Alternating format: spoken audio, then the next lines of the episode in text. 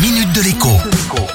Bonjour à tous. Le chèque est un moyen de paiement en cours de disparition, la cause est entendue. Pourtant, pour certaines transactions, il est encore très couramment utilisé. Par exemple, eh bien, des millions de Français préfèrent payer leur loyer par chèque plutôt que de mettre un prélèvement automatique en place.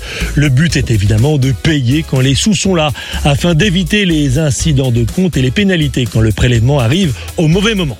Le chèque est aussi encore le moyen de paiement privilégié par certains pour les achats sur les sites d'annonces comme Le Bon Coin par exemple.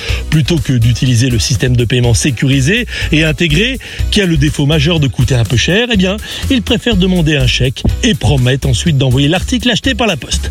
C'est là que je vous alerte des risques d'arnaque. Risque numéro 1, le chèque est encaissé mais vous ne recevrez jamais rien. Pour éviter cela, regardez bien le profil de votre vendeur. S'il est inscrit depuis quelques semaines sur le site, soyez méfiant privilégiez les gens qui ont de l'ancienneté et de bonnes évaluations.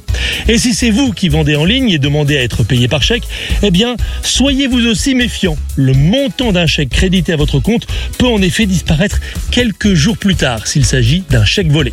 Il y a plus sournois encore. Vous recevez un chèque, mais celui-ci est d'un montant plus élevé que l'objet acheté. Par exemple, eh bien, le double. Vous acceptez donc de rembourser la différence à l'acheteur.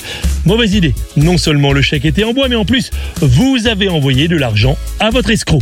Si vous recevez un chèque du mauvais montant, annulez la vente. C'est évidemment une arnaque. À demain. La minute de l'écho avec Jean-Baptiste Giraud sur radioscoop.com et application mobile Radioscoop.